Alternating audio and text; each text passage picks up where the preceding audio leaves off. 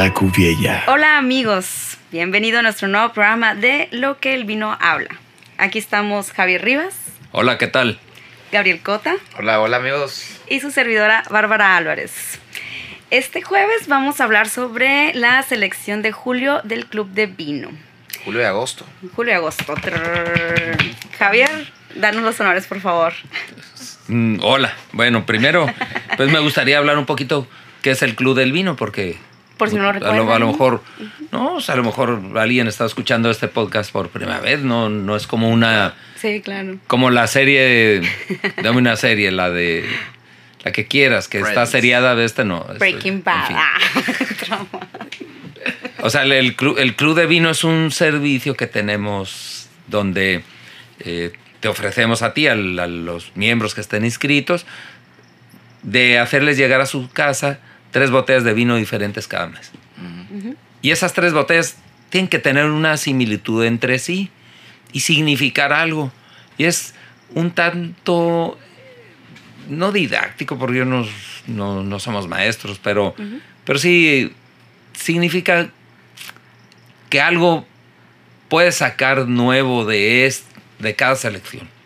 O sea, puedes descubrir si se te antoja, si se te antoja. Puedes descubrir lo que es una denominación de origen, o puedes descubrir cómo una variedad puede saber diferente en diferentes climas, Claro. o cómo un productor determinado le gusta hacer los vinos de una forma y al otro, que está en el mismo sitio, los hace de otra forma. O puedes descubrir a qué sabe un vino chileno y a qué sabe un vino argentino, siendo que los dos están bien cerquita. Las, la zona de producción de. Chile y Argentina hay una distancia como aquí a Ciudad Obregón. Nada más que hay un pequeño detalle, en lugar de estar la Sierra Libre, por medio están los Andes. Están los ¿no? Andes, sí, claro. En fin, eso es, ent- entonces el club de vino, te hacemos llegar tres botellas, hay dos niveles de, de club de vino, un el- los dos niveles porque hay diferentes presupuestos o diferentes intereses, ¿no? Sí. Eh, tengo un amigo que está suscrito a los dos niveles. Ahorita voy a explicar por qué es, importante saberlo. Eh, dice, yo tengo el club, el superior, que es más o menos por 1950, de entre 1900 y, 1000 y 2000 pesos, te llegan las tres botellas. O sea, son botellas y varía el, el precio, ¿no? Son botellas de buen nivel, ¿no? O sea, de dos mil pesos por tres botellas, ya estás hablando de es algo, 600 ajá. y pico de pesos por botella Por de botella. promedio, ¿no? Y el club esencial vale 690 pesos por las tres botellas. Sí. En ambos casos, siempre, siempre vas a obtener mucho más que el valor de la selección. O sea, Sí. yo, Sí. Yo como comerciante, tienes que, te tengo que regalar algo, o sea, te tengo que dar algo para, para premiar tu fidelidad de- al club. Entonces, le hacemos manita de coche a los, a los proveedores, a los importadores, a los productores, a la, quien haya que hacérsela, para que me dé un beneficio muy grande. Claro que se les hacen, se, se les ve la cara de ambición cuando les digo, es que vamos a consumir muchísimas botellas de cada vino. Entonces el, el proveedor siempre está dispuesto a sacrificar cosas que de otra manera no, no se podría ofrecerle al, Claro. al consumidor. Claro. Entonces, al- en mercado abierto es imposible que encuentres las botellas por menos de lo que te va a costar en el club. Sí, sí, sí. De hecho. En un nivel o en el otro, ¿no? Tanto en el esencial como en el... Sí, por ejemplo, el esencial, el esencial de, de- de julio, si tú te pones a comprar las botellas por separado, te hubiera costado más de mil pesos. Órale. Y este El costó de- 690. Sí, sí, sí. Sí, de hecho lo comparé yo eso. Por como estoy. Ajá. Ah. De hecho, Gabriel Bueno, es miembro esencial. Órale, desde- tenemos un infiltrado aquí. ¿Desde cuándo eres miembro esencial? Ya llevo desde noviembre. Desde Ya noviembre, ya casi Ya voy, ya deja voy, ya de ser un neófito en por- el asunto. Por un año. Me quedan dos meses más y ya, ya es un año. Es un año. Y, y la verdad es de que no es como un curso, que en el curso pues tienes que pasar un examen, y a ver, no, pues aquí no, pues a muchos nos... no, La verdad es que no nos gusta que nos examinen, a casi nadie le gusta que nos examinen, Sí. a menos que sepas mucho, ¿no? Y quieras demostrar algo, pero Que el que guste. no, no le gusta que lo estén o traigas examinando. espíritu competitivo. y- Sí. sí. Entonces, este, aquí no, aquí es, ahí, ahí está el vino. Y si quieres averiguar, yo te mando un email con un chorro de información, mucha información así muy precisa. Mm, Hay una, la información básica para que tú sepas, ah, estos vinos están hechos de, de esta forma, punto. Le llamamos la síntesis. Sí. Y sale la foto de la botella, el precio, de qué están hechos y si pasó por barrica y cuánto tiempo, punto, no dice más una pequeña introducción, que por qué y escogimos esos vinos y ya. Y después una lectura extendida se llama, que la parte de abajo del email, este, pues hay gente que le gusta leer eso y lo lee completo y ahí mencionamos dónde está hecho, por qué, por qué y cada vino qué notas aromáticas va a obtener y por qué salen esas notas aromáticas. ¿En qué se, se diferencia un vino y de otro? De otro. ¿Qué- ¿En qué debes de poner atención? En fin, o sea, abundamos más. Más en ese tema. Entonces, este, igualito en esencial que en superior. Lo que cambia son el nivel jerárquico de, de las botellas de uno y otro. ¿no? Bueno, pues, pues este mes de julio tenemos una bodega que nos, que nos ha proveído de vino desde que creamos la Cubiella en el 2003, que es eh, la compañía vinícola del norte de España. Si juntas las siglas iniciales, CBNE, que ni siquiera Schwarzenegger la podría pronunciar. ¿no? Entonces, eh, por ahí un, es una empresa que se fundó en 1879 por dos hermanos, Eusebio y Raimundo Real de Azúa, en Sí. Rioja. Y este. Y, y bueno, pues em, ah, hicieron etiquetas y por ahí un calígrafo, así muy estiloso, hizo la B Oh, ya. sí. redondita y la gente, ah, mira, Ujú. cune, Sí, es como. cune. Cune. No, no es cune, es que cune, ¿no? es que compañía vinícola del norte de España. Shh, cállate, no, no lo corrijas, está mejor cune, Cune. que compañía vinícola del norte de España, ¿no? Claro. y sí, Entonces, de hecho conozco mucha gente Y que le dice. de hecho patentaron cune. Entonces la Órale. gente me dice, ¿qué es cune o cune? Pues como tú quieras. No trae acento en la E, ¿no, verdad? No, No, pues sería y España. en la B. Es la E de verdad es que el fonema es, o sea, lo que acostumbramos es cune. Pero curiosamente le estamos, estamos acentuando una, realmente una, Una V. U. Ajá, Una B chica. Una, una B Mm, chica, de hecho. cune. Ok, ya, ya. ¿no? Sí, ya entendí, entendí. Ajá. Entonces, debería ser, si quieres ponerle acento en la E, cune, pues, ¿no? La verdad es de que le puedes decir como quieras. Cune, Es- cune, se Sí, es la misma, es la misma. Ok. Entonces ahora esos, los vinos de ahí, casi todos están apodados por el defecto estilográfico del calígrafo. El calígrafo. Cune. Sí, fueron ¿no? víctimas. de- Cune, cune crianza, cune reserva, cune gran reserva, cune imperial, Imperial. cune imperial gran reserva, eh, cune blanco, cune rosado, ¿no? Sí. Órale. Cune real, que es una novedad para México. Órale, el real, no, no, no, lo he visto. ya. No este, y estos, estos vatos, eh, mm, un pequeño recuento histórico de Rioja, porque así empezaron ellos. En España se produce vinos de la época de los fenicios, o por allá, antes, del, antes de Cristo. Ya la gente bebía vino, pues era Sí, claro. común. Pero no había vinos famosos de España más que los de Jerez. Mm. Eran los únicos. El único vino famoso de España era el de Popular. Jerez. Y eso se lo vendían a los ingleses.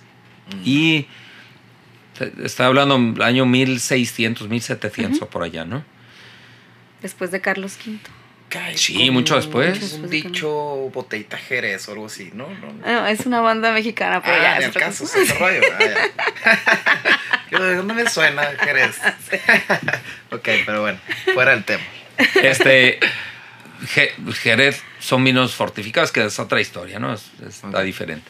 Pero eh, en Rioja, pues sí se producía vino, pero se lo tomaban ahí, la gente ahí se lo tomaba. Hacía su vino y se lo tomaba. Y en Ribera del Duero, lo que conocemos hoy como Ribera del Duero, pues, hacían su vino y se lo tomaban. y ya. Ok. Y en cada sitio de producción se tomaban su vino y el que lo sobraba, pues lo vendía a otros sitios. Entonces había un comercio mm, Muy local. Muy local. O sea, local y un poquito se extendía a otras, a otras comunidades, pues. ¿no?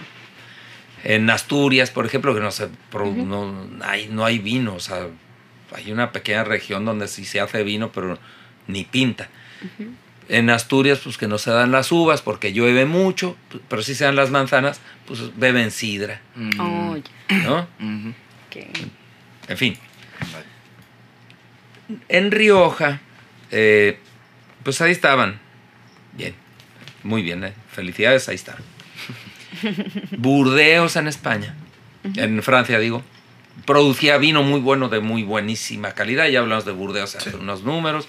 Este, eran los amos y señores del vino de calidad del mundo entero, ¿no? Así, oye, yo soy muy rico. Ah, sí, ¿qué tan rico? Muy rico, porque produzco acero y se lo vendo a los ingleses. y estoy súper rico, ok. Este, y quiero beber un muy buen vino. ¿Qué tan bueno? El mejor vino del mundo. Ah, pues en Francia, fuerza. ¿no? ¿Y cuál? Pues el de Burdeos, ¿no? Y pues hay uno de Borgoña, pero no lo entendemos bien, pero el de Burdeos seguro, ¿no? Bien, ah, pues vete para allá. Sí, sí, de hecho, vamos a París y la pasamos bien y bebemos vino de Francia. Y de ahí, de esas visitas a, a Francia ya, y el beber el vino de Burdeos, es de que se hicieron populares las variedades Cabernet Sauvignon y Merlot. Y esos hombres ricotes que no nada más hacían acero o, o cobre o bentonita o lo que fuera, pues se llevaron plantitas en el barco y las plantaron en sus ranchos que tenían en sus países, Ok, ok. ¿no? Ok. En Estados Unidos, en Australia, en Sudamérica, Sudáfrica. Y entonces así fue como se afrancesaron los viñedos. Ahorita es bien raro que tú sepas de un viñedo de, o- del Nuevo Mundo, de Australia, de América, de Sudáfrica, que no sean variedades francesas.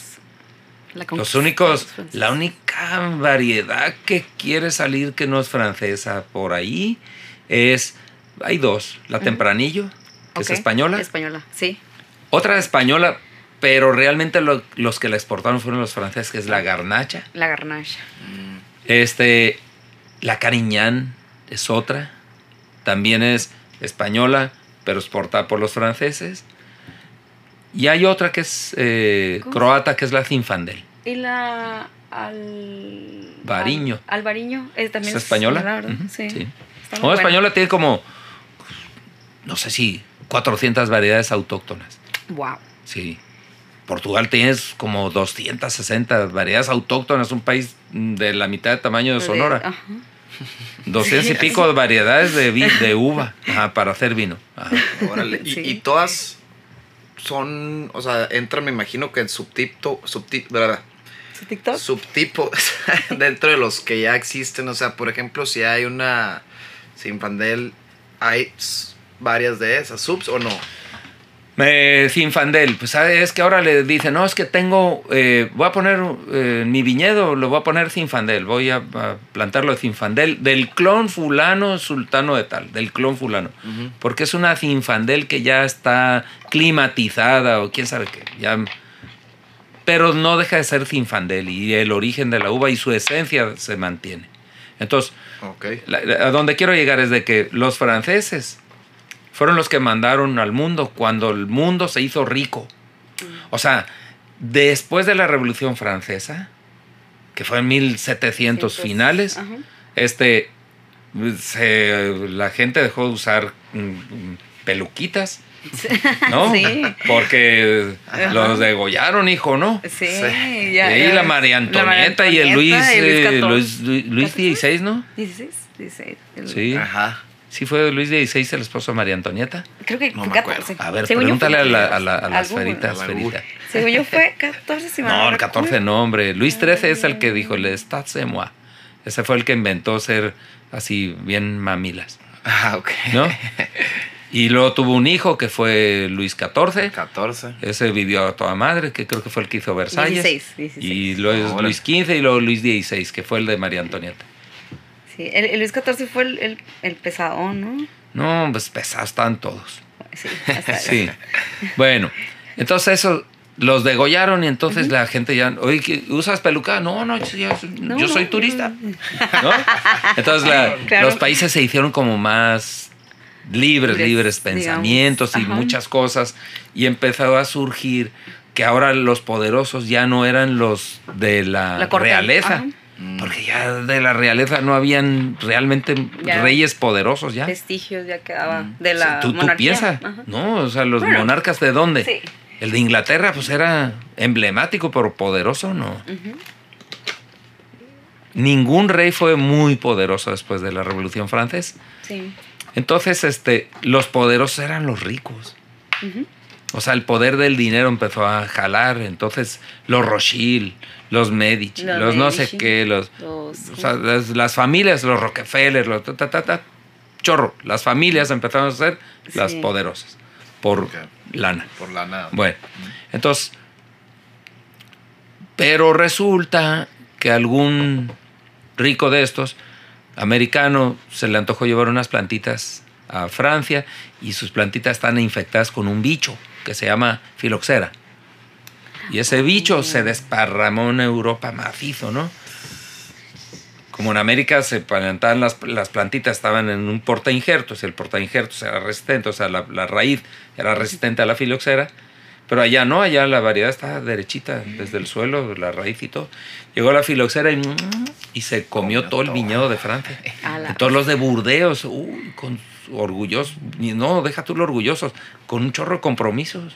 De, De- es que los que gringos me vendido. pidieron un chorro de cajas y, y tengo tantas mm, barcos llenos de vino que tengo que surtir y se me está muriendo el viñedo. Entonces fueron a Rioja, que está más o menos cerca, a 200 y pico de kilómetros, de entre Burdeos y Rioja. Oye, pues como que ahí hacen vino y, y- y puede estar buenerón, porque mira, tiene características. Pues sí, pero son bien brutos estos vatos para hacer vino. Sí, pues hacen vino, se lo toman y ya. No, no, no. A ver, vete para allá y, consíguetelo y pues hazle lucha y enséñales, vato, ¿no? Uy. Uy. Entonces fueron para allá. Y redescubrieron Rioja. Los de. Burdeos redescubrieron Rioja. Y bueno, pues primero producían barricas de vino para que los franceses llenaran sus botellas y más o menos se parecían. De ahí sale que hay alguna Cabernet Sauvignon y Merlot en Rioja, mm, Ok. porque viene de, por de aquellas, que en aquellas no le ponían tanta atención, atención a las variedades como ahora. Entonces, este, pero los riojanos, al cabo de unos años, dijeron, "Pues, ¿sabes qué? Pues ya no están pidiendo el vino De aquí. El de aquí como de aquí, ya no, ya no están pidiendo, oye, mándame tu vino como que fuera de Burdeos, no nos están pidiendo esto. Ahora están pidiendo. Oye, si nos aventamos y hacemos nuestras propias botellas, sopas. Pues empezaron unos pocos, Murrieta y Riscal y López de Heredia y empezaron a hacer sus vinos y llegaron los hermanos Real de Azúa, de los que ya mencioné. Y pues que es que estoy enfermo de los pulmones y me que quiero venir aquí a Rioja, sí, no te hagas loco, hijo. O sea, vienes a hacer un chorro de lana. Sí, hicieron mucho dinero. Ajá. Y sí, sí, sí, sí, sí, sí. O sea, empezaron a vender mucho y se forraron, se forraron, o sea, porque hicieron bien las cosas. Entonces fundaron la Compañía Vinícola del Norte de España en una ciudad pequeñita que se llama Aro, que es el poniente de Rioja, de la lo que ahora se- es comunidad autonómica de La Rioja. Ahí está Aro. Eh, una ciudad muy chiquita, de 10.000 habitantes, súper bonita, todo es como de piedra, pues es un cerro, baja y junto al, donde bajas, está junto al río Ebro y también ahí abrieron una estación de ferrocarril. Órale. Y entonces Ah, el progreso. el, el, las bodegas rodearon la estación del ferrocarril porque el transporte era un rollo en aquellas. Ahorita es un rollo, pero en aquellas era Wow. 20 rollos. Sí. Entonces, ¿hoy dónde vas a producir vino? Ju- Junto a donde lo pueda transportar. No, allá arriba en las montañas, no, no, no, no. No, Imposible. pues no tengo manera de llegar. Entonces, se fundó el barrio de la estación, así se llama actualmente. El barrio de la estación, así se llama. Es muy famoso. Todavía ya existe, es, entonces, sí, no, es, es bien famoso y además está padre. O sea, vas ahí y es como, como, si, como si fueras aquí a... ¿Qué hay ahí? Pues, no sé, la, la fulana tienda y allá la sultana y allá la perengana. Es una barda así con una puerta tindón y sale un vato. Así no, no es un robot ni es aquí la, la Mercedes, no. No, no, no, no, no. Sale un vato, dígame. Es que traigo corchos, ah, pásale. ¿No? Este, bueno, pues así. Ahí están las bodegotas estas padrísimas, así las más famosas, Muga, eh, Cune, eh, Paternina, La Rioja Altesea, López de Heredia, eh, Roda, mm, mm, no sé, hay varias que son las que componen el barrio de la estación. Y ahí, ahí lo fundaron. Y, este, y estos hombres empezaron a hacer buen vino y empezaron a ganar premios, premios internacionales. Y a pedirles cosas. Y dentro de las cosas que les sucedieron, 1879, la fundación, ¿no? Muy bien, hacían su vino, muy buen vino, ya, felicidades. Lo embotellaban y lo vendían. Y se hicieron de un cliente inglés. Y un día les dijo, oye, necesito que me mandes vino pero en botellas de una pinta imperial, del tamaño de una pinta imperial, que son 578 mililitros, no sé cuál, algo así, ¿no? O sea, un, un galón imperial eh, son ocho pintas, ¿no? Ocho pintas imperiales, entonces multiplica ese número, eh, 500 y feria, no sé qué, por ocho y es, te da- son cuatro litros y feria, ok. en fin. Bueno, pues entonces hicieron una botella especial, el vino era especial, y ese vino se llamó Cuna Imperial, que es muy famoso ahora. Ese es así de los vinos más famosos de España, es el Cuna Imperial. Y de ahí salió, porque lo embotellaron en pintas imperiales. Obviamente, el vino era mejor que el resto, ¿no? Sí. Mm, Bueno. También. Mm. Entonces ahorita dentro de la misma bodega donde hacen todo el cune, porque hacen millones de botellas, hay una bodega aparte que se llama la bodega de Imperial. Muy padre, huele a madera si entras y se te antoja quedarte ahí a dormir. este, por lo menos a beber, sí. Sí. Sí, pues sí. Y luego este, estos mismos eh, vatos, ellos no, ellos, ya ellos no, sus generaciones siguientes en 1970 y feria, no, en 1900, me parece que 20 también, empezaron a producir vino en Rioja, hay tres diferentes climas, un clima esencialmente frío, que está en Rioja Alta, es alto sobre el nivel del mar, está influenciado por un viento frío. Y los vinos de clima fresco son más ácidos, son mejores para guardarlos por mucho tiempo, eh, son más rudos cuando te los quieres beber jóvenes, o sea, está recién hecho, bébetelo, no, bébetelo tú. Yo, yo me lo veo el año que viene o dentro de tres años, ¿no? Eh, Rioja Alavesa, que goza de un clima un poquito más caliente porque le pega un poco del viento que viene del Mediterráneo, casa de la madre, ¿no? O el Mediterráneo, Sí. o sea, el Ebro que pasa por ahí, empieza por ahí y termina, sí, no sé, se- son, no sé, como 800 kilómetros más allá, eh, en Tarragona, ahí desemboca. Y de allá viene un viento que se cuela, calientito. Ese clima se mezcla con el clima atlántico y hacen el clima de Rioja Alavesa. Entonces, al haber más caliente, es- ser un poquito más caliente, los vinos salen más voluptuosos, más frutales, más, un poquito más como nos gusta en México el vino, más parecidos a los del Valle Guadalupe o de Napa Valley, o sea, porque es de clima un poquito más Más- cálido. Y otro clima francamente cálido o influenciado por el Mediterráneo, que es Rioja Baja o Rioja Alavesa, que ahí donde la variedad principal es la garnacha. Esa es la variedad reina de ahí. Bueno, pues estos empezaron a hacer vino en Río Jalavesa para otro tipo de mercado, en un, a la orilla de un camino real. ¿El camino real se refiere a de la corte o algo? Camino real era así como el paso real. Y yo no sé si de algo tenía que ver con la realeza Ah, o con... es- le, le llaman paso real o camino real, el que es como derecho de paso. Ese es el Oh, camino. Ok, ok, ¿no? ok. Sí. Y entonces como lo hacían junto al camino real, le llamaban Viña Real. Y ahora hay uno que llegó a México, que se hizo para, para restaurar básicamente, que es el Cune Real. Así. Ah, que es lo nuevo. Es el nuevo. Nuevo y es solamente para México. Está hecho, es, una, es, un, es un vino, lo pruebas y es francamente para combinarlo con comida mexicana ideal. Órale, Ujú. qué, Qué interesante. De hecho, la otra estaba pensando en eso, así como, am, ¿cuál sería el correcto maridaje? Unos tacos, ¿no? Por ejemplo, o, o algo así. Ah, por ejemplo, el este- Cune Real Ajá, con este, unos tacos de Armando, no manches a la madre. ¿Qué andas Buenísimo, sí, ¿qué andas haciendo, loco? Ah, sí. ¿Y por qué? Porque está hecho específicamente para acá. Se va a no es que esté así, no, no, porque el vino, el, el vino es un poquito difícil de diseñarlo, ¿no? Este, yo por más que quiera darle el gusto de Burdeos, no- si no es de Burdeos no le puedo dar ese gusto. Pero sí puedo buscar mm, que esté bien acentuada la acidez o, o no, o que no se acentúe tanto la acidez, o levantarle mucho o levantarle un poco más los taninos, pero si no es muy rico en taninos, mm, me va a costar un poco de trabajo.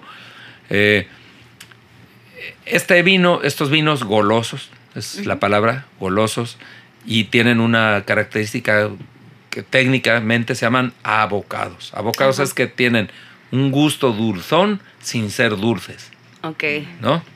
Que es lo que la mayoría de las personas buscan, de hecho, ¿no? Al momento de tomar. eh, no sé, por ejemplo, estaba platicando con una amiga eh, acerca de los vinos y ella me dice, ay, eh, ah, te voy a mandar algo y me manda un, como un infográfico de eh, los vinos, los, el dulce, de lo- el dulzor de los vinos, algo así. Y te va mandando como clasificación de qué vino es tan, el más dulce al menos dulce, ¿no? Entonces, yo creo que eh, muchas veces cuando tú le preguntas a alguien, ¿qué, ¿qué vino te gusta? Dulce. Creo que es una como Bueno, pues muy El- abierto, ¿no? Es una como sí, lo que pasa es que definición muy abierta, creo yo. A ver, ¿qué característica tiene una fruta que te fruta, eh? que te guste mucho? Dulce, Que esté dulce. Eso es así lo primero. casi siempre. Pero, por ejemplo, si te doy una sandía, ok, du- está dulce, pero no sabe a sandía. Es, es- siento yo que el- comparo más raro, como ¿no? más ¿Has fresco. probado la ubalama? ¿Cuál es la ubalama? Es una fruta sonorense. Sí, Sí. A sí. Una fruta sonorense. Es una fruta sonorense que no sabe a nada. Nada más está dulce y ya. Es frutas como la caña. No, es, no, no, es fruta, No, ni así, fruta, fruta. redondita, redondita negra. Es una enredadera que, que, que crece en los parece como una Como un capulín o un la blueberry. No, la Ajá, blueberry. que parece como una cereza. Ujú, Sí, así una es. blueberry literal. Bueno, pues la uva lama Ujú. no tiene gusto de nada. O sea, se me hace una fruta bastante aburrida, pues, ¿no? Nada más está dulce y ya. Está dulce. Ajá. Ok. Es como un, como alguien que nada más sea buena gente, pues, ¿no? Y, pero ¿qué, qué hace? Nada, es buena gente. Ah, no, es una persona. Pero coño, pero, pero no corre. No, no corre. No. Brinca, no, no No, brinca. no. Cuenta chistes, no. Y entonces, eso es muy buena gente. Y listo. Con el perdón de las escuchas, pero Hay que significa ser una gente. qué hueva, ¿no? Bueno, entonces lo dulce es una característica que solemos buscar cuando en la realidad no, no, no, no exploramos mucho, ¿no? nada más que, no, Sí. dame, dame un kiwi dulce, pues sí, pues sí. Creo que más bien Pero lo que nos gusta es que sepa kiwi y que esté dulce. Como Sí. que lo dulce, lo, lo, lo, lo- como que lo relacionamos con lo familiar, ¿no? Creo yo, o como algo que le tienes confianza por, por ser... No, Bárbara, eso ya está demasiado filosófico, muy interiorizado. Yo creo que fuiste a tomar un curso de budismo. fuiste lejos. Lo siento. Estudié literatura. No me había puesto a relacionar lo dulce con mi familia, que por cierto es un poco amargosita a veces, ¿no? Áspera. ¿eh? Sí. Tiene, tiene de todo un poco. Sí. Sí. Este. Eso es para pensar, para que piensen todo. Ok. Despertar No, el, conciencia, este- ¿eh? ¿No es cierto? Pero fíjate que sí hay términos en los vinos que. eh, que parece un término de, de social. Por ejemplo, cálido. Oh, sí. Un vino cálido. Cálido. Es un vino que tiene gusto de maderas, bien ensamblados y que ahí tiene esa parte abocada. Auca. Me gusta esa Entonces ahí está. Bien, Bárbara. ¿Eh? Lo familiar, lo munchi, ¿no? Bueno, este. el- bueno, pues. eh, Pero ese, ese toque, que es un toque, no son dulces. O sea, los vinos de Rioja a la vez no son dulces. Tienen un. Los vinos de Rioja Alta, los muy estructurados, buscan que tengan mucha acidez, mucha.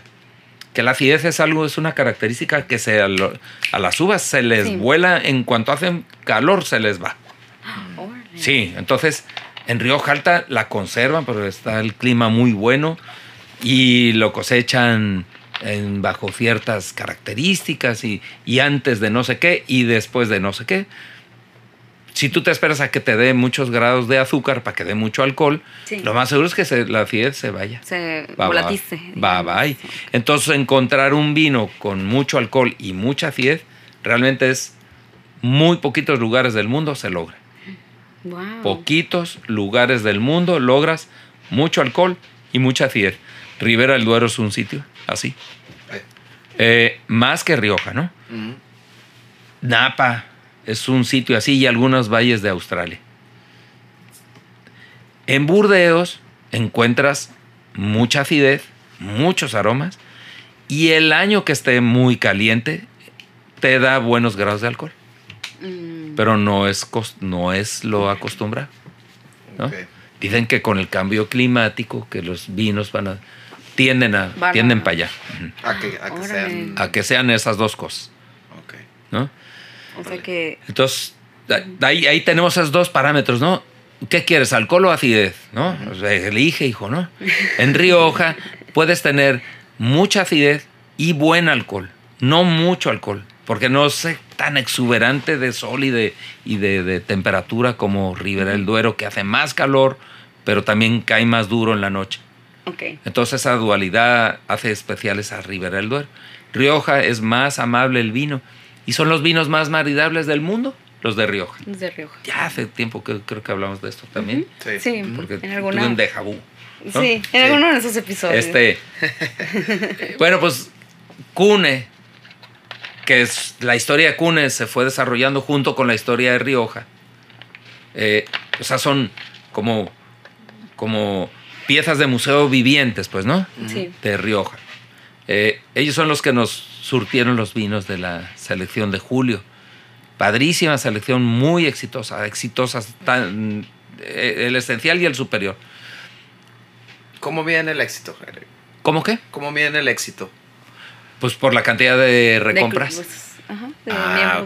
Ah, bueno. Tú sí. eres, tú, tú puedes decir, cada vez que yo te mando el mail, tú puedes decir, no, no me mandes, ¿no? Sí, es que yo lo tengo así de que caigan. Automático. Sí, automático, pero, pero de todas Si maneras quiero, te digo, decir. digo Ok. en el mail, tienes cinco días para decirme No si no la quieres antes de que te la manden. Ah, ok.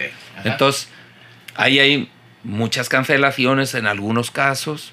Eh, suele pasar en época de vacaciones como ahora que haya muchas cancelaciones. Y ahora no hubo cancelaciones. Ok. Eso- Casi no hubo cancelaciones. Oh, ya entendí. Eh, y eh, hubo muchas recompras. ah, bueno, también. Muchas recompras. O sea, lo volvieron a pedir bastante. Sí, muchos, muchísimos. Del esencial y del superior.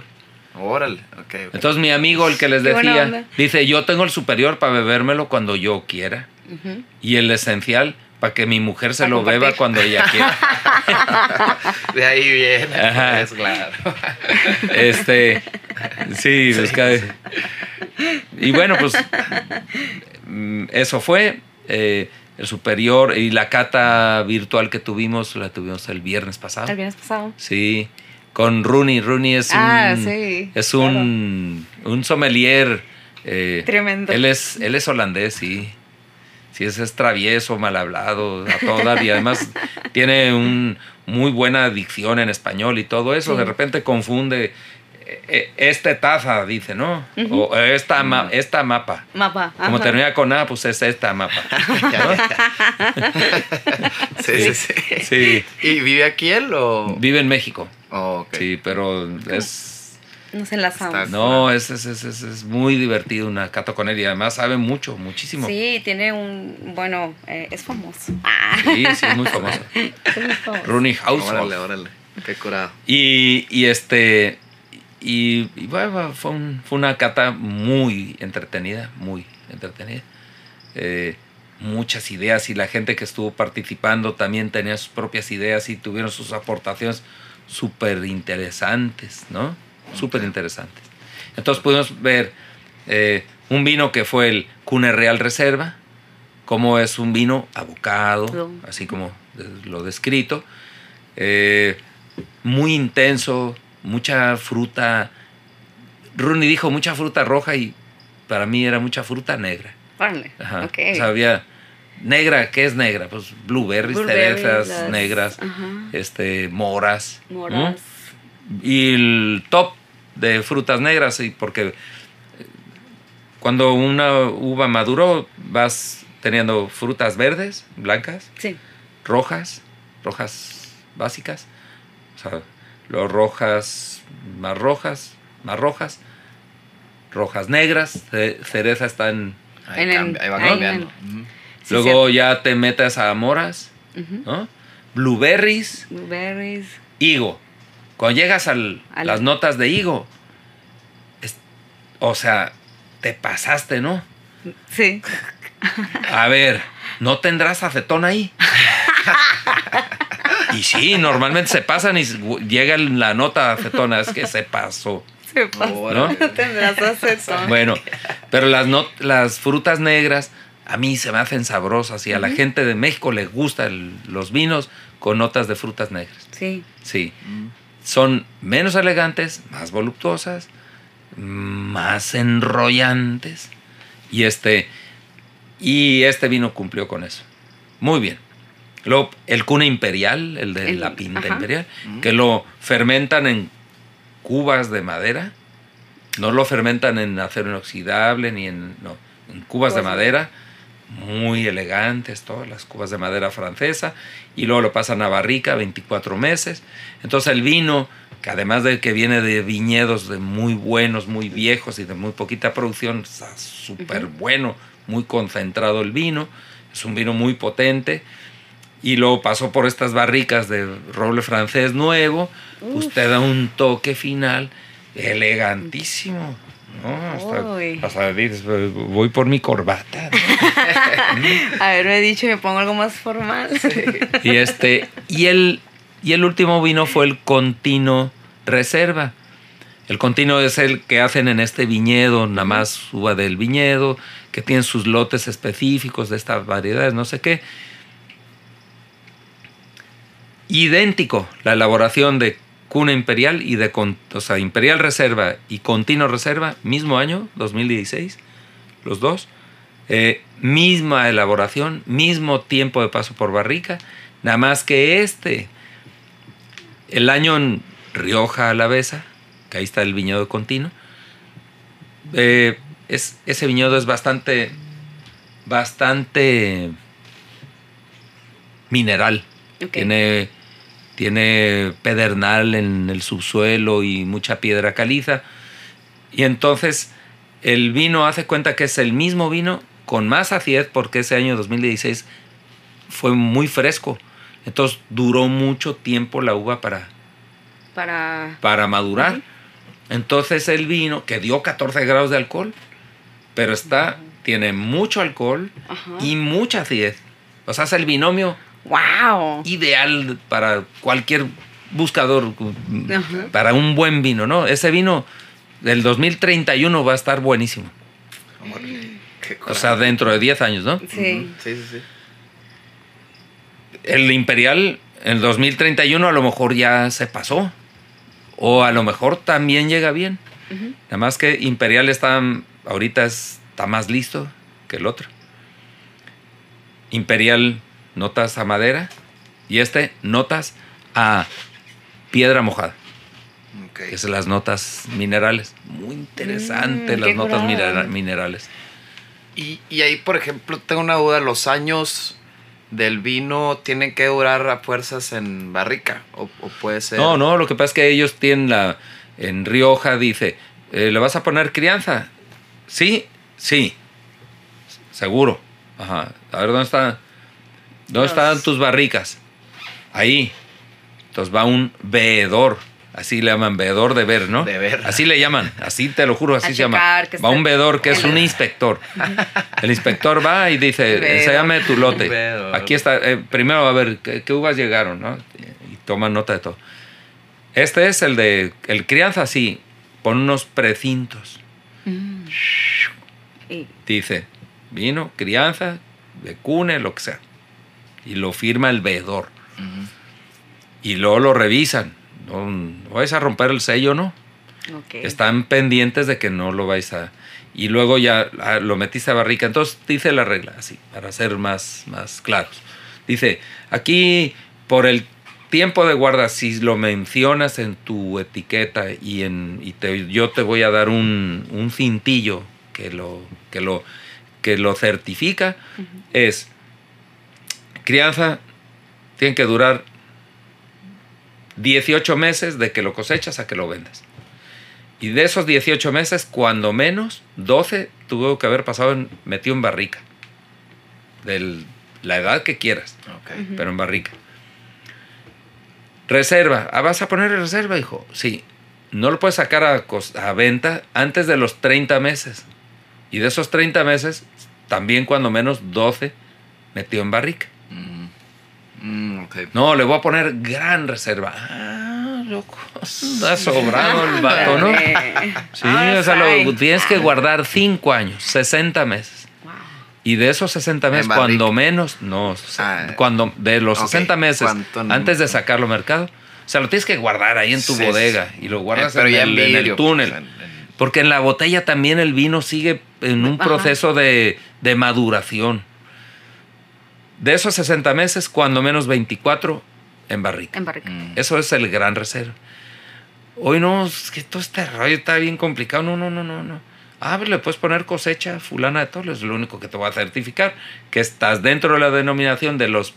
De, y es un- un- la cosecha de fulano año y ya está. Es una etiqueta verde, una etiqueta roja, una etiqueta guinda y una etiqueta azul. Así son las etiquetas de Rioja, para decir la- la- el tiempo de guarda. Entonces, si ellos dijeron reserva, pues se comprometen a guardarlo cuando menos 12 meses de los 30 que tuvo que haber estado guardado antes de sacarlo al mercado. Órale. Ok. Pero al de ser imperial, era imperial reserva, ya se tiene que saber y tiene que cumplir que la todo. señorita viene bien vestida, bien bañada y viene de buenas familias, ¿no? Entonces lo guardan 24 meses, el doble de la obligación. De la obligación. de la- Y el otro continuo, uy, continuo, muy exclusivito. Bueno, pues el continuo exclusivito, 24 meses de barrica también. Ok. ¿Mm? Lo máximo, ¿qué es? Ese, 24 meses. Mm, La, la obligación, ma- obligación Ajá. máxima, sí. En barrica. Pero hay unos vinos, por ejemplo, Gran Reserva 890 de La Rioja Alta S.A. Pasa como 15 meses, 15 años en 15 barrica. años. 15 años en barrica. Hasta 15 años, sí. Pero cuando menos 10. Ajá. Cuando menos en 10. barrica. En barrica. Y, y el vino no se, no llega a perderse, o sea, no llega, Pues, no entra bacteria, nada. Obviamente. Mientras no entre No. aire, ¿no? Algo. No, le- lo protegen de que no le entre el aire y además usan sulfitos, que el sulfito Sí, es un conservador. Mm. Pero no nada más eso, o sea, la uva tiene que ser muy buena uva para estar ahí y aguantar toda esa guarda. Sí, pues. No es- cualquiera, vaya. No, Vega Sicilia, el único, tiene muchos años metido en barrica, muchos. y sale buenísimo. Lo que pasa es que son viñedos muy privilegiados, de, con un clima muy, Muy, privilegiado, que conservaron muy bien su acidez, sus conservadores naturales. Ok, ¿no? órale. Entonces Órale. eso, eso es lo que hace parecido a Rioja de Burdeos. Sí. Son vinos de larga guarda, muy larga guarda. Órale, Yo creo que los vinos más longevos españoles son los de Rioja. los de Rioja. Sí, sin el creo. Son los vinos más longevos. Órale. Los vinos tintos más Vinos longevos. tintos. Pues esa fue nuestra selección de julio. Sí, pues- y ahora en contraste, en agosto, contraste Ah, sí. total. ¿Qué va a Vamos a mandar agosto? eh, vinos de Sudamérica. Ah, qué Chile y. Argentina. Y, y tocan en, en ambas selecciones. En ambas selecciones, igual. So- Chile y Argentina. De Chile ya me tocaron. De Argentina no me Ah, tocado. sí. Ah, pues ahora verás. Ahora, Y va a estar padre porque vas a poder comparar lo que es un clima continental, en el caso de Chile, a un clima mediterráneo, que es el, es el caso de Argentina. Argentina. Ok. O sea, un vino, el clima mediterráneo lo vamos a llamar así, es, es, son los, eh, es un vino de clima caliente. No es muy caliente, pero es Ajá. caliente. Y el continental es clima frío. Ok. Ahí, ahí te vas a dar un entre. ¿Qué pasa con la acidez? ¿Qué pasa con los taninos? ¿Qué pasa con el color del vino? ¿Qué pasa con muchas cosas? Muy bien. Genial. Curado. Bueno, yo imagino que Gabriel me a invitar a degustar. Por supuesto que sí. El siguiente Lo podcast lo, el vas a tener que hacer ¿no? con una copa de vino aquí para poderlos aguantar. Vamos a- sí, sí, sí. O más bien para que me puedan aguantar. todo este choro. Ya, ya, sí, Javier, sí, Javier. Me veo chaco, chacopita, ¿no? Bueno. Así vamos a estar. ¿no? bueno, yo igual y saldré con un cune continuo. Ah, sí, ojalá. Pero bueno, este, por favor adquieran el club de vino de julio e inscríbanse para el de agosto. Se va a ver muy sí, ¿no? Y se, y, se ve muy sea, interesante. el- quien quiera, quien quiera una selección de, del. Yo creo que tenemos vinos desde la selección de. Yo creo que de abril, el que quiera. Disponible. Vinos de la selección de abril, mayo, junio, julio y agosto. Y abril agosto. no estoy seguro, creo que ya no. Pero de, de mayo para acá sí. Sí, sí, sí. Excelente. Es- cada una es diferente, ¿no? Eh, ya sea el superior o el esencial, en cualquiera de los dos, de los dos casos. eh, o sea, cumple muy bien, muy bien para su cometido. Que es Excelente. darte, darte un vino novedoso y si quieres averiguar por qué es novedoso, pues ahí está. Hazte cuenta que ahí está el instructivo. Te sientes muy chicho, no necesitas instructivo, adelante. Es, vinos para beber, no para saber. ¿no? Claro. Una probadita del mundo en tu mes. Eso. ¿Qué no? Exacto, así es. Muy bien. Bueno, pues eh, muchas gracias, Javier. No, gracias a ustedes. Gracias, Gabriel, por estar Gracias, aquí. gracias por la invitación. Y muchas gracias, amigos, por escucharnos. Nos vemos hasta el próximo jueves. Ah, espérame. Ah, a ver qué. ¿Qué nos Gabriel ya probó uno de los vinos del club? Oh, de julio. Sí, a ¿cuál, ver, cuál me tocó? antes de irnos. El- el Cune Rivera el Duero, que esa es una Duero. esa es una operación que hicieron fuera de Rioja los de Cune. Órale, sí es cierto. Rivera Sí. Ajá. O sea, que lo... ¿Ese lo mandaron pedir o ellos, o ellos mismos tienen otros vi- viñedos? Tienen un viñedo que se llama Vela. Es un viñedo con bodega que se lo compraron a Antonio Banderas. Ah, nice. sí, el, era el, viñedo de Antonio Banderas. Ajá. Órale, sí Pues me ese vino probé. Y este y hacen un vino que se llama Vela ¿Mm? de Isabela, o sea, Oh, con B grande, que era el nombre de la hija de uno de los hermanos que es la bisabuela de los actuales directores. Oh, ok. Mm. Vela. Vela. Sí. Vela. Y ahí en ese viñedo hacen el Cune Rivera del Duero y hacen otro vino que se llama Vela, que todavía no lo tenemos, pero lo tendremos aquí. Buenísimos vinos. Está muy Ahí bueno, muy bueno. La uva reina es la tempranillo, igual que en Rioja, pero aquí es más reina todavía. Oh, ok. Ok. Porque en Rivera del Duero, ya dije en Rioja que eran cuatro o cinco variedades, ¿no? Sí. Aquí también son cuatro o cinco, pero dicen, no importa qué variedad quieras usar, el 75% tiene que ser tempranillo. Oh, Mm. ok. De ahí para arriba. Puede ser un arriba ensamble. Ya, ya mezclas lo que sea. Sí, pero de, no de cualquier variedad, ¿no? O sea, dice, variedades autorizadas. Tempranillo, Cabernet Sauvignon, Merlot, Malbec y Garnacha. Ok. Sé tú. No hay más. Listo, pues. ¿Quiero usar Syrah? No, vete No. a otro sitio. Dígale aquí. Ajá. Ok, puedes sí. usar Syrah en tu viñedo en el corazón de Ribera del Duero, pero no puedes ponerle Ribera del Duero. No, ajá. Así funciona la denominación de Así origen. Sí, de hecho, abrí primero esta temporada. Todavía tengo, digo, esta selección porque todavía tengo la de Burdeos, Ajá. la pasada. Y la abrí esta primero porque trae tempranillos y ya detecté, o sea, ya hasta ahorita empiezo a detectar que mi uva favorita es tempranillo. Para mí, ¿no? Para mí Ajá. apenas empiezo ya a ver. como- Eh, ¿Sabes qué? Eh, De la selección de Burdeos, abre el San Emilión. San Emilión. Hay un Calvet San Emilión. Ok. Calvet. Ahí va. Ajá. Recibiste eh, en la selección de Burdeos, Sí. recibiste un vino Medoc. Ajá, el Medoc. Que lo vimos, ¿no? La- Ok. Ajá, sí, sí, sí. Medoc. Mm, Luego un vino San Emilión y un Burdeos genérico. Ok. O sea, bueno, San Emilión es, para mi gusto, la, el Rioja Alavesa de Burdeos. Son los vinos más abocados. Ah, ok. Este, Menos este vendría serios. abocado. Ok. Ajá. De San Emilio. Para darme cuenta que es. Para darle vida a mi paladar con el, el término abocado. Para empezar, llévate un vato, a un amigo tuyo, amigo, amiga, lo que tú gustes. No te lo tomes solo porque si te tomas dos botellas, no te va a ir bien. Por una está bien. Y, vino que se abre, se tiene que acabar. Que se tiene Sí, que ¿verdad? acabar. Se tiene que acabar 100%. ¿Cuánto duran abiertos? Pues si lo abres y le pones el tapón y lo metes al refrigerador, mañana puede estar bueno, depende del vino. Si no Ah, se Sí, hacen... le- sí, pero- depende. Hay vinos, los, por ejemplo, los de Rioja no aguantan mucho tiempo abiertos. Los de la Eh, Cheto tampoco. Se No, hace no, mucho no. azúcar, se hace como, Jugo. como un... Ok. Como un jarabe así. O sea, yo lo No, abierto no, y- no, se oxidan. Se Se, ox- oxidan. El vino no se oxida. pues. Mm. El, el oxígeno es el, el oxígeno y la luz directa son Lo los matan, enemigos ¿no? del vino. Ah, ok. Ok.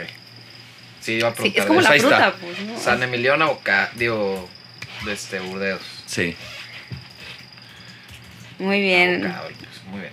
Muy bien. Bueno, ahora, pues ahora sí, nos ya, despedimos. perdón por regresarlos, ya todo el mundo ya estaba corriendo a dormir. No, No, no se aguántese, ya, Yo no- ahora sí. Yo no me esperar muy aquí de buenos, que, muy de que Gabriel va a sacar la selección para el próximo programa. Tengo los dos cuné todavía también. Hay que probarlos. Muy bien. Pues salud Muy bien. amigos y no se les olvide, inscríbanse al Club de Vino.